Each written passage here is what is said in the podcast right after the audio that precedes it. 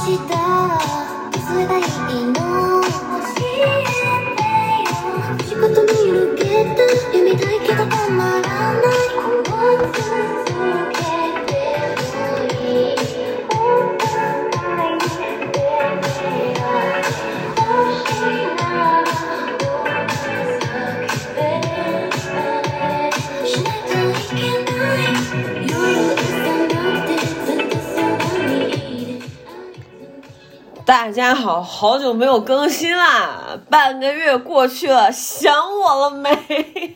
哎呀，气氛先到位啊，我非常开心啊！我的这个播客，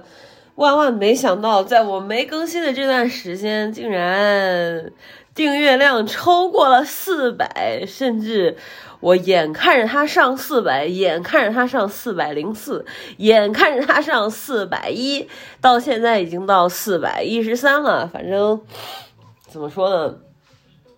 我是非常开心啊！虽然没有更新的时候不停的增加订阅量，但是足以证证明了我之前的这个呃思路不能停的锻炼还是非常有用啊！就比如说说话不能过于的。嗯嗯啊啊哦哦，然后就大概是这样，就不太行。对，所以说，嗯，我现在你看又开始了，就是我今儿主要想录播客呢，也是想了好长时间了。我这半个多半个多月吧，没有更新的主要原因，你们也可以听出来，我的精神状态比之前可能要好很多。因为我走出去了，我完全的走向人群，走入人群，走进人群，我就是人群本群。嗯，OK，我不知道为什么，就有时候我在录播课的时候，总感觉我是女版的姜思达。OK，大家忽略我，然后。呃，我最近这半个月一直在学咖啡啊，在考那个 SCA 的几个模块然后我上周把 SCA 的咖啡师模块给考过了，就中级的。呃，然后这周要考那个 SCA 的冲煮模块它总共是六个模块这个事儿以后细说吧。就大家如果对咖啡这个行业很感兴趣的话。反正我现在也是处于初入行的阶段，也并没有说，呃，很有经验。但是我觉得在培训、教育和考证这方面，我是做了足够多的功课的。因此，这个事儿如果说需要分享、需要呃干货什么的，就尤其是以一个新人的视角提供干货，和以一个入行资深的视角提供干货的。信息差是不一样的，因此我觉得新人视角是很重要的。如果有需要的话，后续我再进行进一步的梳理和向大家分享吧。然后今儿，呃，确实回家比较早，就我们下课比着前两天要早很多，因此我今天也有点时间可以来聊聊播客。其实本来现在已经十一点了，本来我。八九点钟就可以录了，但是因为和我妈聊天，反正我觉得就是她也挺寂寞的，我觉得陪她聊会儿天也挺好的，所以说就耽误了点时间吧。但是我今儿想录播客之前呢，听了一个播客，也是就是百忙之中吧，你看还是抽空要听听播客，一听啊不当紧，然后就让我又又是，呃，非常想吐槽呀，我我搞不明白为什么现在这些。呃，播客有的发言就让人非常的不适。我今儿听了一个播客，讲的是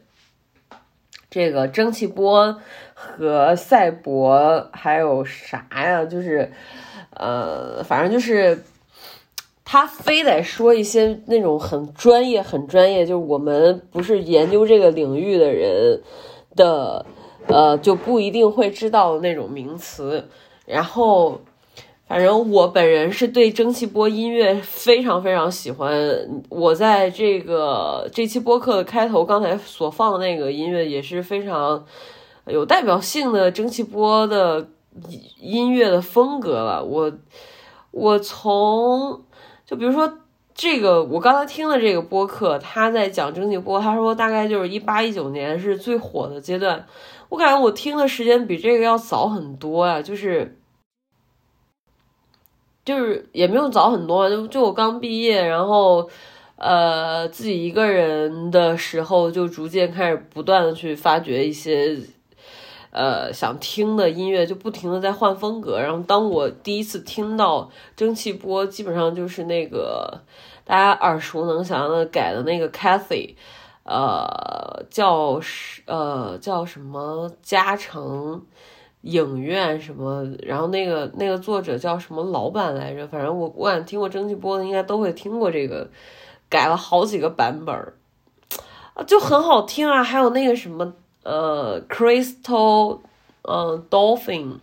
我感觉都很好听啊。而且呃，有一个点就是在于我刚才听这个人他在聊到蒸汽波的音乐，这人说自己是。南京师范大学的讲师，好吧，OK。然后他在提到蒸汽波的音乐的时候，就是说他就是从一些比较经典的歌曲里面进行采样，然后来回的重复，就相当于音乐里面的鬼畜视频啊，这一点我是认可的。但是他接下来说。说听蒸汽波音乐，他不相信有任何一个人会把它完整的听完，因为它就是一个很简短的采样，然后翻来覆去的听。说这种东西有什么好听的呢？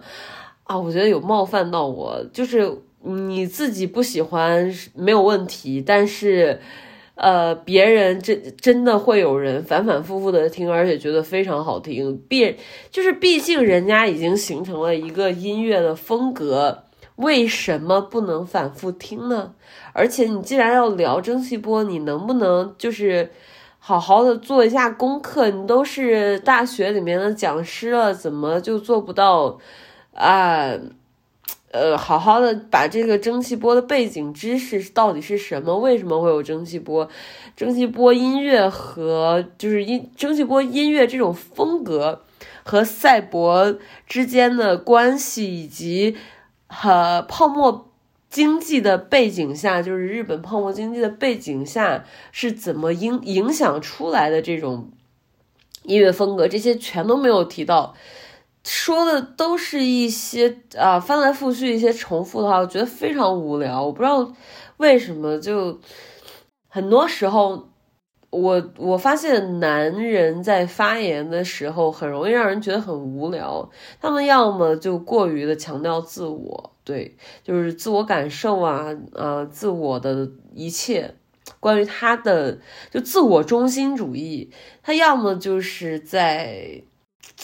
重复，就是在重复一些观点，就来回的重复，明明一句话就可以，呃，结束了，但是他可能要说十遍二十遍。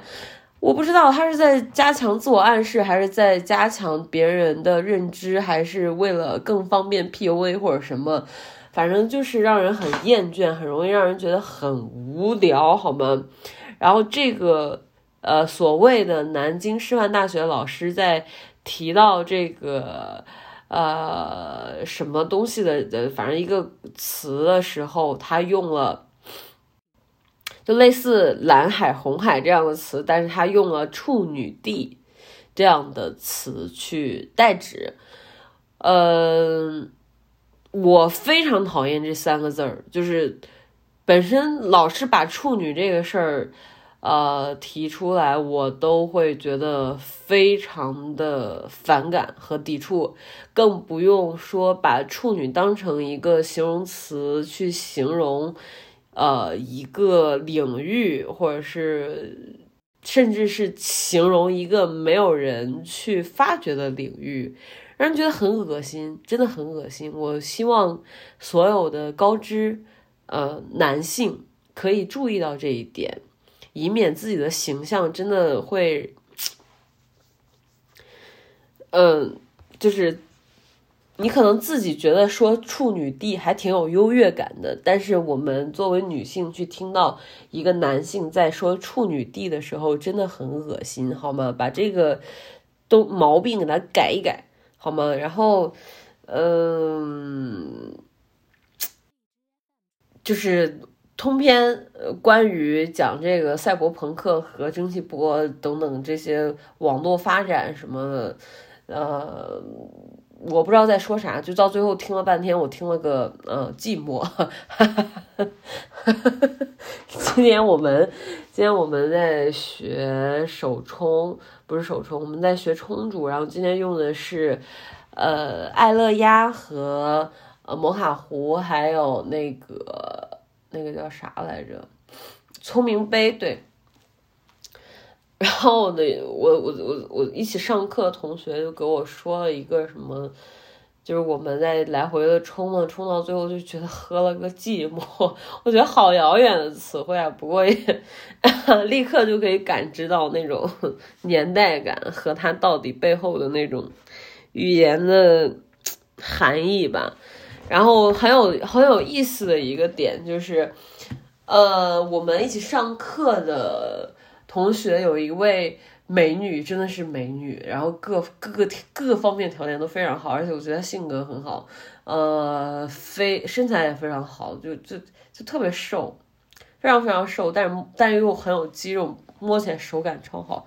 然后呃那个。他就今天提到了说，就我们在说方言嘛，看大家，因为我们现在都在郑州嘛，然后就说大家会不会说河南话，而且他本人就是郑州人。他说他妈妈小时候就从小让他说普通话，不让他说河南话，所以他就不是太会说河南话。然后就让我想起来了《那不勒斯四部曲》里面关于埃埃埃莲娜埃莱娜对那不勒斯话的。就是那不勒斯方言的那种，呃，牵绊和呃，想要把它抹去，只说标准意大利语的那种，呃，向上，就是以以那种城市化，呃，和就是标准化的心态往一个。呃，更被大众所接受的方向去发展的语言塑造塑造的方式，啊，我觉得很有意思。然后我我就和他们提到《那不勒斯四部曲》，反正就就真的很有意思。我不知道为什么在《那不勒斯四部曲》里面，虽然它的背景是在意大利，但是其实我觉得如果对应中中国的话，很多人说那不勒斯之前不就在说那不勒斯要翻拍吗？然后就说背景要设置在什么民国时期的上海或者怎么样，我觉得上海一点都不像，就上海它从来都不是一个，就是任何时候上海上海话都不会被修正说，呃，上海话是呃低于普通话的，反而在大多数的语境下，上海话是高于标准的普通话的。然然而，我觉得如果把《那不勒斯四部曲》引进到中国，可以设置的背景真的就是河南，好吗？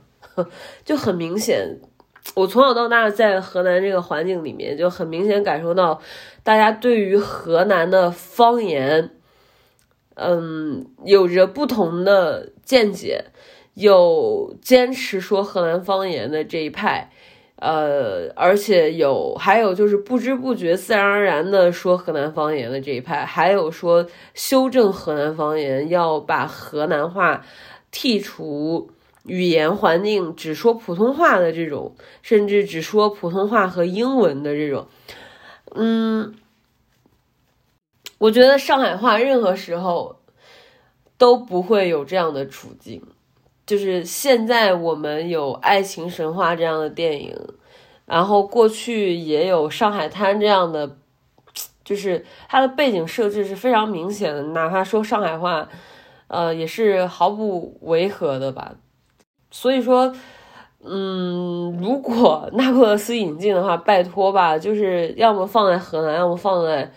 呃山东，我觉得是非常。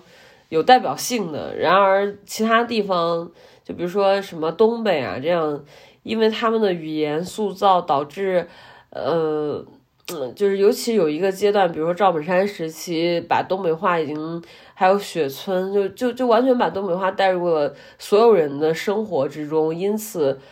他已经是不再有那种，嗯，耻感的东西。可能有有有些语境下，比如说大家会对东北人在某一个时期是有批判的，所以说只要说东北话，大家都会对他有呃偏见。但是这种时期，就是这种语言的偏见、方言的偏见，呃，如果说时间线最漫长的，那只有河南了，甚至山东话。或许都会比河南要高一点点，哈哈哈所以作为一个河南人，我觉得这是一个很有趣的现象。我是不知不觉把对呃播客的吐槽，然后转向了今天发现了一个点，然后我其实挺想聊一聊关于《了不起麦瑟尔夫人》的第四季。就这一季非常好看，非常非常好看。我在周末的时候，因为我们这个课是星期天休息一天，真的非常累。我现在，呃，就处在一个有点累的状态了，因为我们白天要不停的学，不停的实操，然后这周六就要接着考金杯萃取的考试，嗯，脑子里面也会练习吧，然后。因为我最近呃看星盘的能力激增，包括呃和别人就给别人看了很多盘，我就呃相当于练了很多次手，因此我的精准度一直在提升，然后大家都会说我看很准，所以就会越有越来越多人找我看。然后就很费脑子，我就一边学习一边看盘一边社交，然后这些事儿全部加在一起，肯定远远比整天在家看书要累很多。因此，我常常就是想录播客的时候，就左忙右忙，前忙后忙，然后就没有时间录了。呃呃，所以我我今天也是列了一个大概的提纲，本来想针对。呃，蒸汽波这个事儿好好聊一聊。后来发现，对，就是你会发现不是性别偏见，就是很多男男性在聊一些其实可以聊的很有趣、很深的话题的时候，他们由于自我中心主义啊，就会把这个东西聊得很浅，而且是很敷衍的。呃，反而他他要通过一些名词名人，比如说提到本雅明，类似这样的，好像就觉得自己的学术是学的有多么精进或者怎么样，呃，通就是不停的在通过话语去印证自己，而不是通过话语去印证他的观点。这一点就是男性和女性非常大的区别，包括我在现实生活中。尤其是你进入一个酒吧，在一个喝酒的场景里面，你常常会发现男性他会透过观点印证自己，就是他没有在说观点，他一直在强调的是个人，呃，我自己的价值，我自己的能力，我自己的判断，我的眼光有多么高级，我有多么强大的能力，我有多少钱，OK，那就很无聊呀，就是。自我中心主义本质上来讲就是一个很无聊的事儿，很容易让人觉得很无趣，因为你讲来讲去，翻来覆去，也就是这点事儿嘛。嗯，无非就是证明我很牛逼，对吗？那么，呃，大家其实并没有人去在乎你到底是什么样的，你好也好，你歹也好，其实没有人在意的。大家所在意的点是在对一个观点的，呃，冲击。呃，矛盾的冲撞擦出来的火花，以加强对这个观点的认知，或者把一个问题看得更更深入，这才是最中心的部分，好吗？为什么要呃把问题、把观点，最后还是回归到呃自我本身？这这个事儿我不能理解。就是我发现和大多数男性聊天的时候，常常会这样。就如果聊的不是专业性的话题，就比如说，呃，聊咖啡机是如何使用的，聊咖啡机是如何修理的。如果不是聊这种很具体的东西，而是聊一些，嗯，精神观点之类的东西，都会回归到个人能力和自我肯定或自我否定上面。啊，我觉得非常厌倦，非常厌烦，嗯，非常厌烦，没有没有意思。所以说，我刚才听的那个播客，如果总结下来，也就是这样，对。所以说也没什么劲，就没有必要再说了。关于蒸汽波，如果大家很感兴趣的话，以后可以系统的做一个呃梳理，然后把这个框架打出来，然后我们听几首歌，然后给它分析分析。呃，其实很简单一个事儿，就是互联网现在这么发达，你只要想知道，你随便去搜。呃，了解几个日本的很有名的、很有代表性的歌，比如说 c a s s i 的这个原唱，呃，还有什么山下达郎，就是大概就是这几个人，你你去听一听 City Pop。对你聊蒸汽波的时候，你连 City Pop 这种风格都没有去聊，我真的有些不太懂，就是到底在说啥呢？然后一本正经的觉得自己很。很牛，然后就是觉得以前听周杰伦的时代简直就是黄金时代，简直就是，呃，一个纯纯的想穿越回去，觉得那个年代了不起啊！干干啥呢？就是在干啥呢？哎呦天呐，我还是不想打课啊。我们接着说，就是回到呃，接下来我想说的两个点。一个点就是关于《了不起麦瑟尔夫人》的第四季的更新，就整个第四季非常有趣，非常呃值得一看，值得花时间，呃，尤其是你整四季从，如果你们现在第一季都没有看，就是我觉得你从第一季看到第四季，你会觉得，就是我个人会觉得，真的第四季非常精彩，非常非常精彩，精彩到。嗯，虽然我觉得一二三也很好，尤其是关于呃嗯，就是女主角本人和这个 Lenny Bruce 的这个桥段，我在很早看一二三的时候就就觉得很有意思，因为我个人在生活中嗯没有遇到过像 Lenny Lenny Bruce 这样的人。我我我感觉这样的男性是很特别的，就是他不再用观点、用行为去印证我能还是不能，他是在用我欣赏你来印证，呃，你可以。哎，这个就是完全就是一个他者视角了，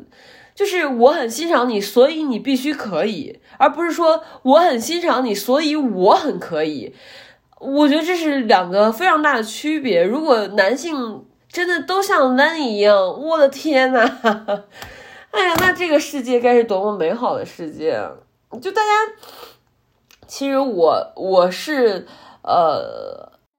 当然我是支持平权，我是女性主义者，我也是女性意识觉醒的人。呃，甚至我喜欢女性多于男性，我喜欢和女性相处，我不喜欢和男性相处，这些都存在。但是我不会说厌男，就天然的觉得，如果你是男的，你就是你是男性就是原罪。那那如果是这样想的话，其实你这个时候就和男性没有什么区别，因为他们会觉得是女性就是原罪，是女的你就应该，呃，当一个家庭主妇，是女的你就应该，呃，温良恭俭让，是女的你就应该在家带孩子并且工作，是女的你就应该，呃，处理家务或者怎么样。那那那就是女性错，就是女性就是所有应该的本源。那如果你觉得是男的就应该赚钱或者怎么样，其实和他的这个思想基本上是一个概念。我我不我并不会这样想，我只是觉得我们需要分担。第一，分担的是现实的方方面面；第二，是要分担精神的压力。这两者是要共同进行的。如果说，呃呃，如果说只是分担现实的东西，而精神上一一味的让女性去受压迫，让女性觉得我天然的应该怎么怎么样，呃嗯，或者说对于让女性觉得一个男性如果可以做家务而有负罪感，我觉得这都是很。很不好的、很错误的一个方向。然而，让男性觉得他不去挣钱，就是挣钱挣的少，或者是，呃，嗯，社会地位不够高，就是一个原罪的话，我觉得这也是一个问题。包括，呃，让男性觉得，如果身为男的，所以他的共情能力就差；身为男的，所以他就，呃，好色，呃，喜欢看美女，然后控制不住自己，自律就很差，或者怎么样。我觉得这些想法。都是有问题的，就是它都是对立的，就是就是在搞性别对立。然而，我觉得女性主义并不是性别对立，而是平等，就是我们就是追求一种平等，就是追求一种自由的相处模式，呃，一种舒服的、自由的、互相尊重的相处模式。因此，你可以很明显的在《了不起的麦瑟尔夫人》里面看到这个。Maggie 还是 Maggie，我我我我我忘记她的这个发音了。反正就是很明显，这个女主角和 Nanny 之间的这个关系，就是我们所追求的那种平等关系，尤其是欣赏和被欣赏的关系。他俩都是一种相互欣赏和相互被欣赏的关系。呃，虽然 Nanny 在某些点，尤其是在呃第四季的时候，他会表现出来一种。嗯，我很欣赏你，我很在乎你，你一定要有所成就，不然我会很难堪，我会觉得很难受。这种东西它是很吊诡的，也许从某一个角度来看，也有一些大男子主义，但是它并非像传统意义上的那种大男子主义，说我欣赏你，所以你就。呃，应该为服务于我，而他不是，他相当于是我欣赏你，而你应该成为更好的自己。哇塞，我真的一个大拜托了，各位女性们，真的，各位女性同胞们，如果你们找对象，嗯，包括呃，你们和家人相处，你看到你的父亲和母亲的关系。呃，如果还可以有一些正向的、积极的改变的话，就我真的非常希望，就是说，呃，因为我爸爸已经不在了嘛，所以我我在父亲这一块儿已经从二零二零年彻底缺失掉。但是我非常希望的是，就是我我的父亲如果有那么一个可能性，就是他可以理解。他欣赏我妈妈，他和我妈在一起，和他结婚，并且有了我，嗯，是可以让他成为更好的他，而不是说我欣赏你，我和你结婚，我爱你，是为了让你给我端茶倒水，给我呃做家务，给我养孩子，给我生孩子。我觉得这个就是。这就是物化女性的一个过程了，而本质上，如果你把一个女性当成同样是人类的人的话，那你就是我爱你，所以你应该成为一个更好的自己，就是你可以成为，我要帮你成为，这样就是一个互相成就的过程，就是。我的天呐，我觉得这是一个非常良性的两性关系，也是非常理想化的两性关系。不管是男的和男的，还是男的和女的，还是女的和男的，嗯，还是女的和女的，我觉得，嗯，只要有这种关系，就是互相成就，互相让对方成为更好的自己的时候，而不是更好的服务自己。这真的是两回事，而且现在大多数的两性关系全部都是为了让对方服务于你，或者是臣服于你。哎，这是在搞啥呢？我觉得很不成熟，要么是不成熟，要么是不清醒，要么就是过于清醒，然后 PUA 对方，然后自己好享受。哎，所以说，推荐大家去看一下《了不起的麦瑟尔夫人》，这是呃一个关于两性关系的刻画的桥段，是让我印象最深刻的之一。第其二就是在呃第四季的时候，我有发过一个微博，就是关于她。呃，这个女主女女主女主角去了一家脱衣舞俱乐部，这个脱衣舞俱乐部的刻画也是非常有意思的，就是她从一个完全服务于男性视角、男性凝视的一个娱乐场所，变成了一个让女性得到开解的娱乐场所，就是完全从一个语言。变换成另外一种语言，就比如说一种是凌辱式的、暴力式的语言，变成了一种尊重的、呃调侃的、戏谑的、呃发泄的一个场合语言。这个时候就很有意思，包括它的呃那种肉体的灯光的色彩的运用，就是让人觉得非常享受，就。哎呀天呐！我觉得现实生活中如果有这么一间俱乐部的话，我可能天天都会去，因为太有意思了。还有一个那么有意思的女性在说脱口秀，在给她做一个呃怎么讲开场，或者是呃调味剂啊，我觉得这个太有意思了。所以，如果大家现在还没有人去看，就是如果你还没有看《了不起麦瑟尔夫人》的话，非常推荐你们去看一看，非常好看，非常值得看，而且会提供很多不同的视角，而且它那个感觉是很很平衡的，他并没有说是完全的女权或者是完全的男权。呃，甚至我觉得这这个女主角和 Lenny 之间的这个关系，呃，就是 Maggie 和 Lenny 之间的关系，让我觉得比《那那不勒斯四部曲》的这个莱农和 Nino 的干关系更让我可以理解。就比如说，Nino 是一个。啊，我我不能想，我觉得尼诺是一个很好、很很很值得去好好剖析的那种女性心目中的男性形象。他就像像女性心目中给男性建了一个模型，就是可以理解你，但是男的还是改不了那种，呃，周旋于女性的多情，就是嗯，他自己的那种寂寞和孤独，以及呃幼态。啊，然后我我非常不能理解，反而那种 Lenny 的那种随意随性，嗯，信手拈来，这这种气质更符合我对男性的想象，所以推荐大家没看的赶紧去看，去看过的可以结合我现在的这些评价，呃，回忆一下，看我们能否有一些共共情或者共鸣。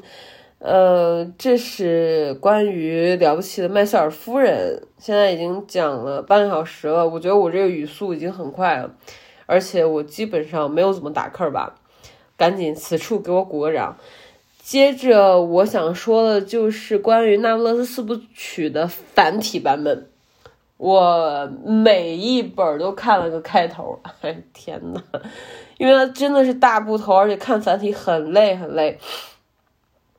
但是，真的，如果你们现在还没有人看过《那不勒斯四部曲》，我真的非常推荐你们赶紧去看繁体吧，千万不要再看简体了，语言真的是不一样的，完完全全不一样。简体的语言就是一个翻译腔，甚至有一种幼感，就是它完全没有任何的文学性，它只是在叙事。对他只是在叙事，只是把一个事情的经过讲清楚，而且他这种讲清楚并没有概括，它是一个比较啰嗦的，呃，重重复性的这种这种叙事方式。但是理想的叙事方式是具有文学性的，嗯，又有优美的语言言辞，然后又可以看到呃事情的发展脉络，所以非常推荐你们去。读一下繁体的这个《那不勒斯》，等到我把这个咖啡的这个课给上完，然后，呃，有时间了，我来给你们读一下，就是简体和繁体之间的这个区别是非常非常大的，非常非常大。所以，如果你们有计划想读的话，嗯，我建议你从繁体读起，然后呃，如果你觉得繁体看起来很费劲的话，真的就是你你把整个《那不勒斯》如果读过，把第一部就是呃我天才女友这部给读完，它在台版的翻译是我我杰出的漂亮朋友，好像是。啊，你是我聪明出色的好友，对，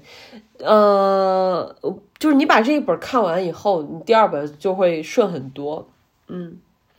就看你的这个毅力和时间了。就如果你碎片时间比较多的话，是很适合阅读的。嗯，最后的话，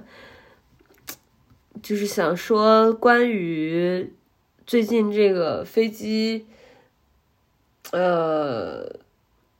遇难了这么多人的这个事儿，其实对我冲击还是挺大的。当时出事儿那天，我刚过了 S A 的中级证，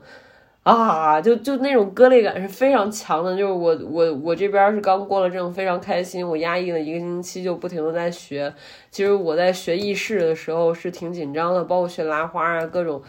就整个的状态就是白天学，晚上睡觉之前脑子里面还在不停的过这些知识点什么。但是最近是比较轻松啊，就学冲煮的时候就相对轻松一点。虽然冲冲煮的知识点会更多，器具也会更多，但是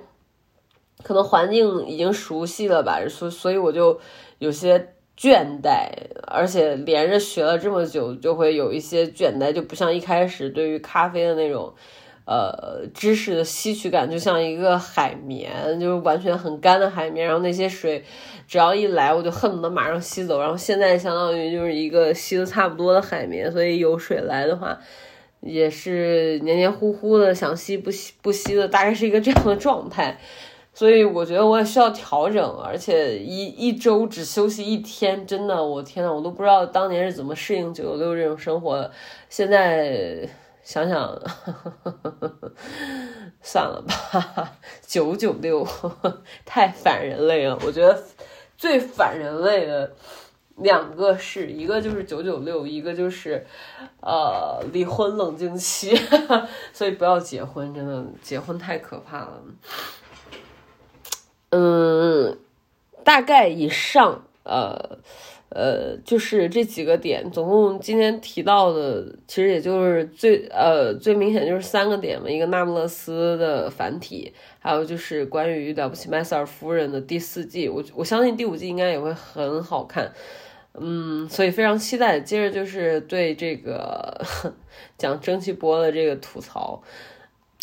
我我我很介意别人就是。诋毁我喜欢的东西，嗯，他可能没有觉得这是诋毁，就什么啊，蒸汽波就是鬼畜视频的音乐版啊，是这样的，没错，但是他也有他的美感，他也有欣赏他的人，肯定是有人把它听完的，而且它是一种氛围音乐，你自己都说它是一种氛围音乐，因此它是很适合放在一个环境里面去听的，或者说很适合给。就是帮人去轻松一点，easy 一点，就是开心一点，或者是卸下来一点。所以为什么不听完呢？就是，哦，我好烦。就是很多男的在就就比如说你你你遇到十个男的，可能七到八个他们的说话方式都是自我中心主义式的，就是他先要表达自己。呃，用所有的语言以以印证我的能力。天呐，我觉得这这简直了，这就是一种绝对的自卑才会反反复复的去强调自己的能力。你说你你如果真正有能力的话，真的我我真的拜托了，你你你你想象一下，如果你不自卑，真正自信自己的能力的话，何必要不停的去印证，对吗？就很可笑，没意思。很无聊，呃，接下来我肯定会再更新播客，而且我之前有做很多选题，只是由于我现在时间真的很紧张，就甚至连 P 图的时间都没有，就是 P 图我都会觉得很累，嗯。所以我只能就是给自己时间，慢慢去梳理出来，然后赶赶紧先把这个考证的事儿给给了结了，然后剩下的再说。嗯，所以嗯，非常开心啊，大家来关注我，并且订阅我，甚至有时候我觉得我说的话也挺无聊的，就就是挺嗯，就是我自己的。个人色彩也挺重的，当然，我觉得这这也不是一件坏事儿，嗯，可是我不是自我中心主义的人，我我非常尊重他者的声音，我也希望听到更多不一样的东西，我不想听到的都是一样啊，一直说啊你说的很对啊，你说的很好啊什么，我我并不想听到听到这样的话，呃，就是某一个程度上去说，如果一直是这样，那你就是。一个止步不前的状态嘛。如果你想进步，你就要不停的去接受新的声音，呃，新的事情、新的问题，解决新的问题。对。但是，我讨厌我讨厌别人在说事情、说观点的时候，一直和自己的主观感情联系在一起，和自我联系在一起，就是和他。自己的主体联系太深了，就让我觉得讲不清楚，就就很可怕。所以，嗯，我会对很多男性有这样的偏见，因为你在很多场合里面认识的男性，他们说话都是这样的，他根本不管你的情绪是什么样，你的感受是什么样，他只是要说他自己，表达他自己。嗯，我不知道这这种情况什么时候才可以有些好转，但是我现在还是比较悲观的状态，因此，啊，我希望可以和更多的美女进行贴贴，好吗？哎，反正谁不爱美女的，共情能力又又高，然后那个长得又漂亮，人也可爱，各个方面都很都很都很让人开心。也不会冒犯你，也知道分寸和界限在哪里。天呐，那就祝福大家每天都可以和美女贴贴吧。希望大家可以遇到更多像 Lenny Bruce 这样的人，嗯，成就自己也成就他，嗯，所以这是一个很好的关系，嗯。我而且我有一个新发现，就是好的关系不不必离得太近，而且离得太近就很容易变成不好的关系。因此，保持一定的距离，有一定的界限和分寸感，是维持良好关系的良药。OK，下次见吧。谢谢大家，再次感谢各位对我的支持和厚爱，订阅我吧，谢谢你们。我们再听一首《蒸汽波》好吗？听一首最有名的吧。